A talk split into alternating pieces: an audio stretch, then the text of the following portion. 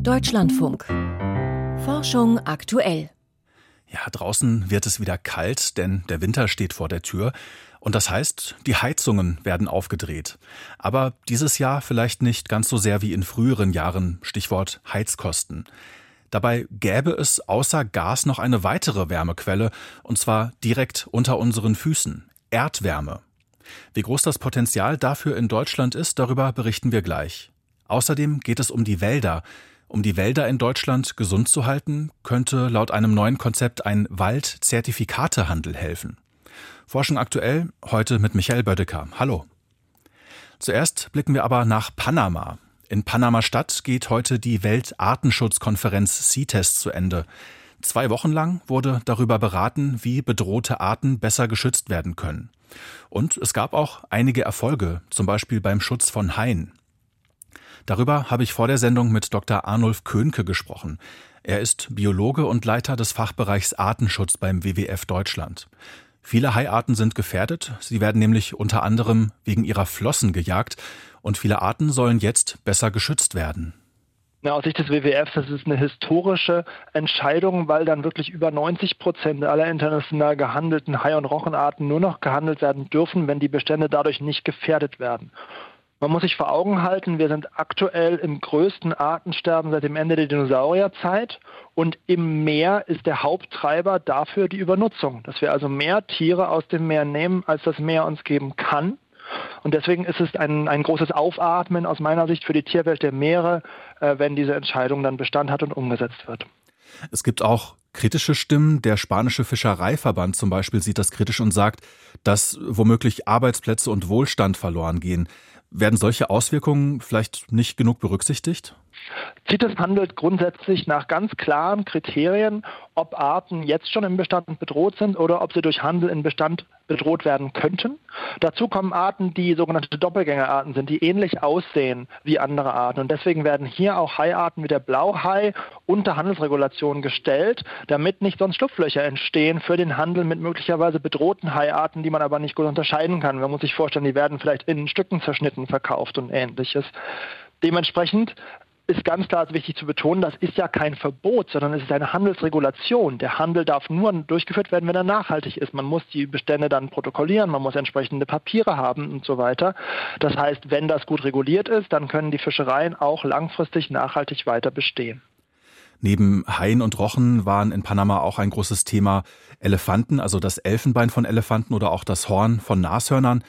Da haben manche Staaten eine Öffnung gefordert, also legalen Handel auch möglich zu machen. Simbabwe zum Beispiel sagt, in manchen Gegenden gibt es einfach zu viele Tiere und das führe zu Problemen mit den Menschen vor Ort. Ist da was dran? Ja, wir im WWF erkennen ganz klar die Leistung des südlichen Afrikas an im Elefantenschutz. Es ist total gut, dass die Elefantenbestände dort steigen. Das Problem ist nur, Weiterhin sterben jährlich 20.000 Elefanten etwa in Afrika an der Wilderei wegen des illegalen Handels mit ihrem Elfenbein. Und deswegen ist es jetzt einfach kein Zeitpunkt, um irgendeine Art von legalem Elfenbeinhandel wieder möglich zu machen. Denn da hätten wir große Sorge, dass es den illegalen Handel anheizen würde, dass es die Strafverfolgung erschweren würde und dass es auch völlig falsche Zeichen setzen würde an Konsumentinnen und Konsumenten, mit denen wir jetzt ja schon versuchen zu arbeiten, in Ostasien vor allen Dingen, dass sie eben kein Elfenbein mehr kaufen. Das heißt, die Zeit ist die völlig falsche, um diesen Elfenbeinhandel zu öffnen. Und der WWF war froh, dass diese Handelsverbote für Elefantenelfenbein und für Nashornhorn weiter klar Bestand haben. In Panama-Stadt wurde auch beschlossen, dass viele Amphibien und Reptilien besser geschützt werden sollen, zum Beispiel 44 Schildkrötenarten. Ist das ein großer Fortschritt? Es ist auf jeden Fall wichtig, dass in Übernutzung findliche Arten besser geschützt werden vor zu viel Sammlung. Man muss sich klar vor Augen halten, auch an Land ist die Übernutzung einer der größten Treiber des aktuell massiven Artensterbens. Und deswegen freuen wir uns über die bessere Regulation dieser Schildkrötenbestände, auch über zum Beispiel einige Amphibienbestände, die besser geschützt sind, damit eben diese Bestände langfristig in der Natur bleiben können und vor diesem Druck geschützt sind.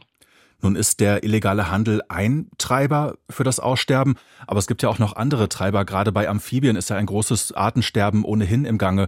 Reicht das überhaupt, da so ein paar Arten unter Schutz zu stellen? Nein, natürlich reicht es überhaupt nicht. Man muss ganz klar sagen, die Artenkrise hat nicht nur einen Treiber, CITES beschäftigt sich nur mit Übernutzung. Das ist auch gut so und richtig so und es ist toll, dass es diese Konvention gibt. Aber die anderen Treiber sind genauso wichtig. Lebensraum geht in großem Maße verloren. Wir Menschen zerstören Wälder, legen Feuchtgebiete trocken, bauen Straßen, machen intensive Landwirtschaft. Wir Menschen verursachen die Klimakrise durch unsere Emissionen, die auch wiederum Arten in Gefahr bringen. Es gibt Umweltverschmutzung, es gibt invasive Arten und wir müssen allen diesen Treibern beikommen insgesamt. Politisch geht das gemeinsam nur über die ganzen Konventionen, die es gibt. Und die nächste große Baustelle wartet auf uns bei der Weltnaturkonferenz, der CBD-Konferenz in Montreal, wo wir dringend ambitionierte Entscheidungen brauchen für gut finanzierten und auch gut hoch verankerten Naturschutz auf der ganzen Welt, um vor allem gegen Lebensraumzerstörung, aber eben auch gegen Übernutzung vorzugehen und auch ganz ehrlich, um unsere wirtschaftliche Produktion zu überdenken und zu korrigieren, damit wir in den Grenzen unseres Planeten agieren und nicht konsistent immer auf zu großem Fuß leben. Wenn wir jetzt mal einen Strich drunter machen unter die Konferenz in Panama-Stadt, die heute endet, was ist Ihre Bilanz zur Artenschutzkonferenz? Unsere Bilanz nach dem aktuellen Stand von des WWF ist, dass wir hier einen klaren Erfolg errungen haben für den Schutz unserer Lebensgrundlagen, weil wir eben diese historische Entscheidung haben für die Arten der Meere, für Haie, für Rochen, wir haben auch Wehmutstropfen, wenn wir sehen, wie still es steht beim Tigerschutz leider. Und wir haben große Sorge, dass es lange Implementierungsphasen gibt, teilweise, also von der Entscheidung bis zum Eintreten der Handelsregulierung bei seltenen Baumarten und bei Singvögeln, weil wir die Sorge haben, dass es dann so Mitnahmeeffekte gibt, dass also noch schnell gehandelt wird, ehe die Regulationen wirklich in Kraft treten, weil diese Pausen bis zu zwei Jahre lang sein können. Sagt Biologe Arnulf Köhnke vom WWF in Deutschland. Heute geht die Weltartenschutzkonferenz CITES in Panama zu Ende. Mit einigen Erfolgen, besonders beim Schutz von Haien. Dieses Jahr ist durch die Gaskrise klar geworden, dass wir in Deutschland nicht optimal aufgestellt sind für die Zukunft. Erdgas und Erdöl liefern über die Hälfte der Heizwärme in Deutschland. Abhilfe sollen Wärmepumpenheizungen liefern. Die nutzen Wärme aus der Umgebung als Energiequelle zum Heizen, entweder aus der Luft oder auch aus dem Erdreich. Experten zufolge gibt es dabei noch viel Potenzial. Karl Urban berichtet über den möglichen Ausbau der Erdwärme. Am Stadtrand von Tübingen arbeitet sich ein Bohrgerät in die Tiefe vor. Es ist ein Brunnenbohrer. Aus dem Loch soll schon bald Grundwasser gepumpt werden, das dann über eine Wärmepumpe ein neues Wohnquartier beheizt. Die meisten deutschlandweit verbauten Wärmepumpen nutzen allerdings kein Grundwasser, sondern die Luft. Und sie verbrauchen ausgerechnet dann viel Strom, wenn es draußen kalt ist. Wir merken das ja, es ist kalt draußen, Minusgrade. Und wenn da jetzt eine Luftwärmepumpe draußen steht, in diesen Minusgraden, dann muss das Arbeitsmittel erstmal auf die Betriebstemperatur, nämlich auf 8 Grad, hochgeheizt werden, ehe dann nochmal über Strom die Verdichtung erfolgen kann und der Temperaturhub. Dieses Problem der Luftwärmepumpen können erdgekoppelte Wärmepumpen laut Inga Möck von der Universität Göttingen abfedern. Diese Wärmepumpen zapfen das Grundwasser oder das Erdreich an. Dort unten herrscht das ganze Jahr eine ähnliche Temperatur zwischen 8 und 12 Grad plus. Das Anzapfen dieser Wärme geht mit einem Brunnen genauso wie mit 50 bis 200 Meter tief reichenden geschlossenen Rohren, sogenannten Erdwärmesonden. Strom wird dann zwar immer noch benötigt, um die Umweltenergie in Heizwärme umzuwandeln, aber nicht so viel Strom wie bei der Luft. Wir brauchen die Effizienz im Winter und das ist die Stärke der erdgekoppelten Wärmepumpe. Die Bedeutung der Geothermie soll laut einem Plan des Bundesministeriums für Wirtschaft und Klimaschutz nun steigen.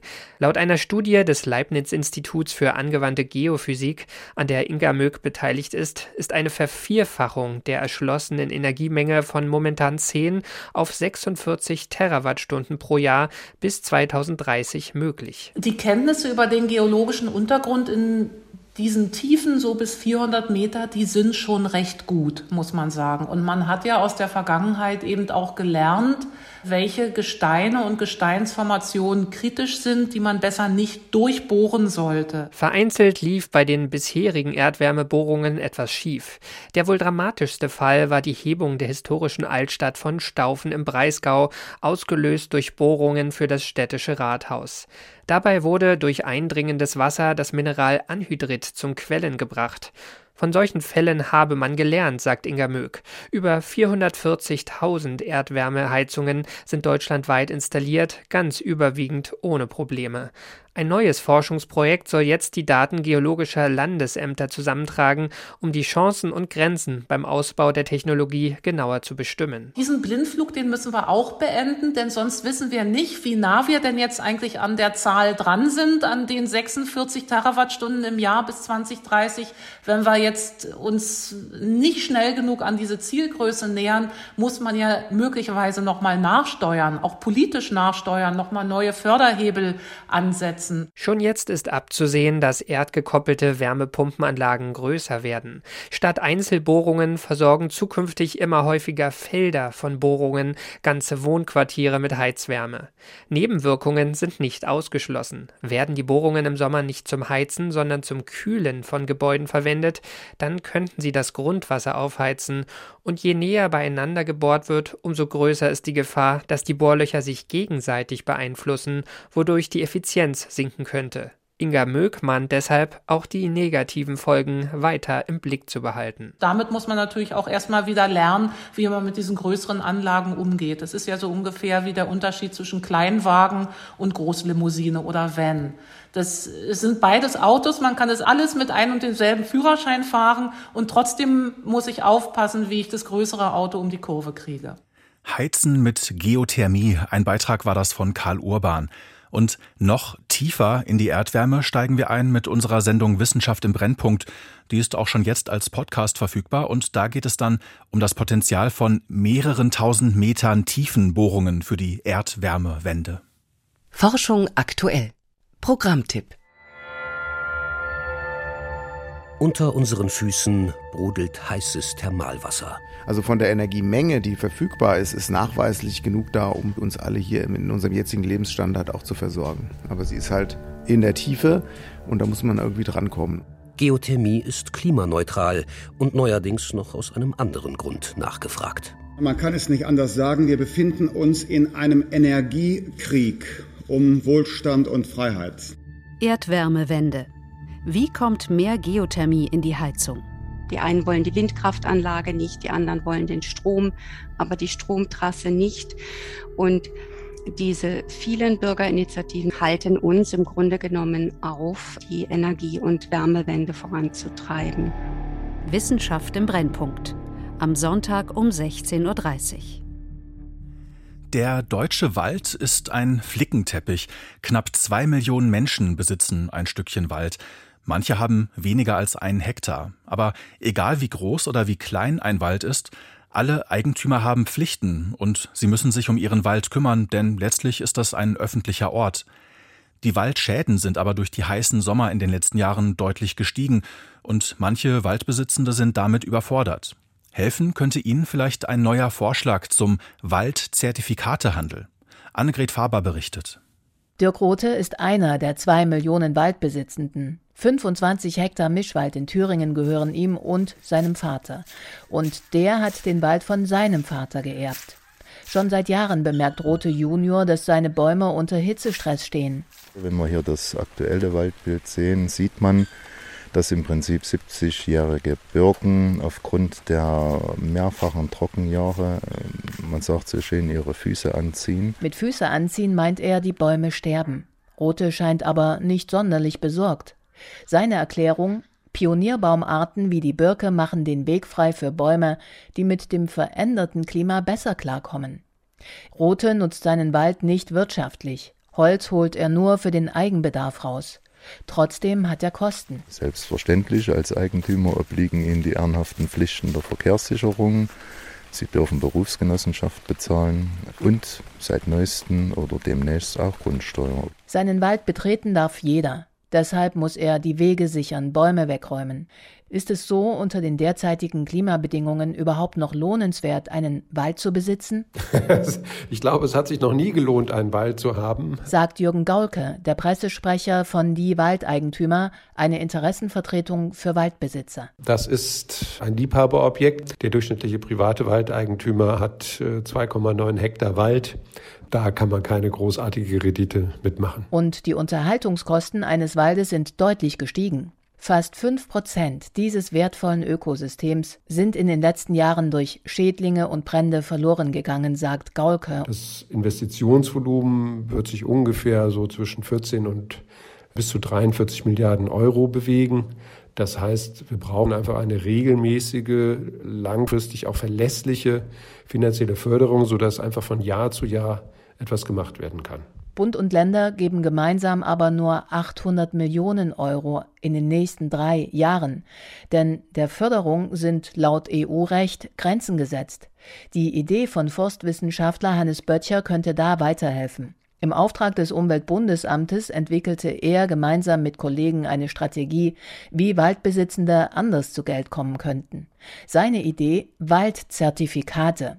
Die bekommt jeder, der nachhaltig wirtschaftet und somit die Biodiversität und den Kohlenstoffspeicher im Wald erhöht. Also alle, die diese Anforderungen erfüllen, können dann sagen, hier, wir haben einen tollen Wald bei uns, wir machen hier Klimaschutz und Biodiversitätsschutz und können dann so eine Art Waldaktie oder sowas ausgeben, ein Waldzertifikat, was dann im privaten Markt gehandelt werden kann. Firmen könnten solche Zertifikate kaufen und letztlich ihr Image verbessern, aber auch Privatleute.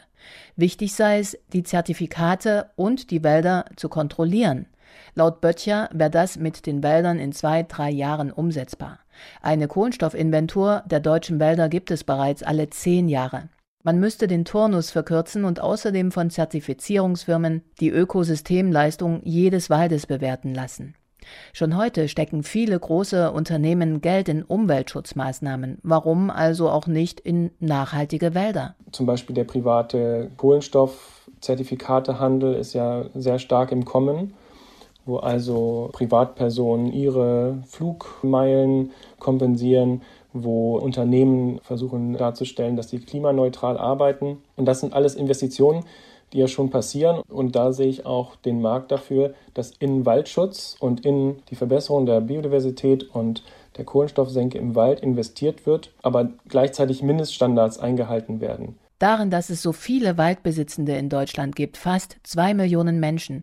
Darin sieht Forstwissenschaftler Hannes Böttcher kein generelles Problem. Diversität in der Bewirtschaftung sei gut.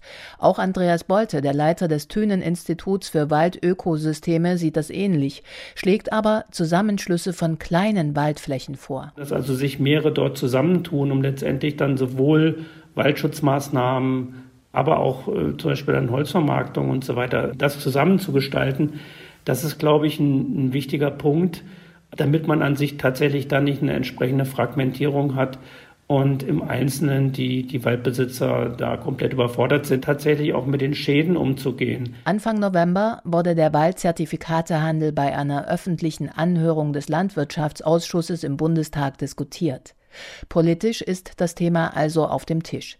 Im nächsten Schritt legt der Ausschuss allen Abgeordneten des Bundestages eine Empfehlung vor. Ausgang offen.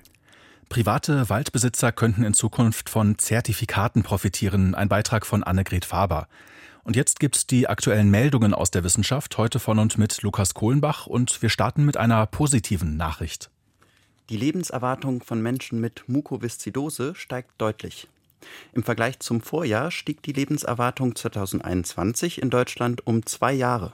Ein Kind, das heute mit der seltenen Erbkrankheit zur Welt kommt, wird durchschnittlich 57 Jahre alt werden. Die Daten stammen aus dem deutschen Mukoviszidose-Register. Darin gehen Datensätze von knapp 7000 Mukoviszidose-Patienten in Deutschland ein. Durch eine Störung des Salz- und Wasserhaushaltes im Körper bildet sich bei Mukoviszidose-Betroffenen ein zähflüssiges Sekret. Dieses schädigt Organe wie die Lunge und die Bauchspeicheldrüse. Seit 2020 ist in Europa eine neuartige Gentherapie für die Erbkrankheit zugelassen. Die Reise des langsamen Sonnenwinds beginnt mitten in der Sonnen-Corona. Ein internationales Forschungsteam unter Leitung des Max-Planck-Instituts für Sonnensystemforschung in Göttingen hat Wettersatelliten, die sonst die Sonne direkt beobachten, etwas anders ausgerichtet.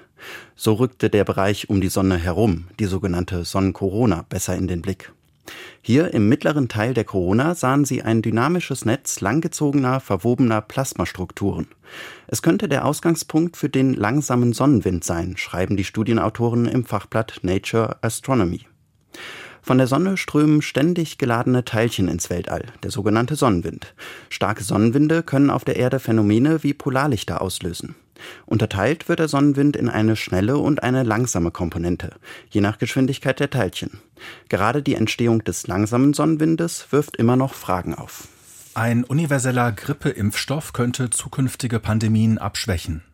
In der Fachzeitschrift Science stellt ein US-amerikanisches Forschungsteam Ergebnisse aus Tierstudien mit einem neuartigen Grippeimpfstoff vor. Der Impfstoff basiert auf der mRNA-Technologie, also der Technologie, die auch die Firmen BioNTech Pfizer oder Moderna bei ihren Corona-Impfstoffen angewendet haben. Das Besondere, der Impfstoff enthält nicht nur Informationen zu Influenza-Viren, die Menschen krank machen, sondern zu allen bekannten Linien, auch zu denen, die bislang nur für Tiere gefährlich sind. Wenn der Impfstoff wirksam wäre, könnte er auch schützen, wenn wieder eine Virusvariante von Tieren auf den Menschen übergeht, so wie das bei der Grippe immer wieder der Fall ist. Bei Mäusen und Frettchen verhinderte der Impfstoff in der Studie zwar nicht komplett neue Erkrankungen, aber er schwächte sie deutlich ab. Es kam kaum noch zu Todesfällen. Der Impfstoff könnte also eine Art Grundimmunität gegen alle möglicherweise in Zukunft für den Menschen gefährlichen Influenzaviren geben und neu auftretende Pandemien zwar nicht verhindern, aber abschwächen, bis spezifischere Impfstoffe und Therapien entwickelt sind. Offen ist, ob der Impfstoff auch bei Menschen wirkt und die Nebenwirkungen tolerierbar sind. Weitere Studien müssen diese Fragen klären. Die Corona-Zahlen gehen zurück, doch die Zahl anderer Atemwegserkrankungen liegt über der vorpandemischer Jahre. Das Robert Koch Institut hat am Donnerstagabend seinen Wochenbericht zur Entwicklung der Corona-Pandemie vorgestellt. Die Corona-Zahlen sinken aktuell. Es sei jedoch davon auszugehen, dass in den kommenden Wochen saisonal bedingt andere Atemwegsinfektionen noch weiter zunehmen, obwohl sie mit etwa sieben Millionen Infizierten diese Woche bereits über dem Niveau vorpandemischer Jahre liegen. Betroffen sind besonders Kinder. Gerade Infektionen mit dem respiratorischen Syncytia-Virus führten aktuell zu vermehrten Krankenhauseinweisungen, meldet das RKI. Eine Formel zeigt unseren täglichen Wasserbedarf. Gängige Faustregeln wie trinke eineinhalb bis drei Liter Wasser pro Tag beruhen nur auf groben Schätzungen. Wie viel Wasser unser Körper täglich braucht, ist gar nicht so klar. Erkenntnisse dazu stammen meist aus Studien, bei denen Menschen ihre tägliche Wassertrinkmenge selbst protokolliert haben. Ein internationales Forschungsteam hat mit Hilfe von markierten Wassermolekülen nun genauer bestimmt, wie lange getrunkenes Wasser im Körper bleibt, wie viel wir wieder ausscheiden und welche Faktoren darauf Einfluss haben. Auf Basis der Daten von mehr als 5600 Menschen aller Alters Altersstufen aus 26 Ländern präsentiert das Team im Fachmagazin Science eine komplexe Formel, mit der sie den Bedarf einer Person individuell abschätzen können. Sternzeit, 25. November. Das kurze Leuchten der himmlischen Katze.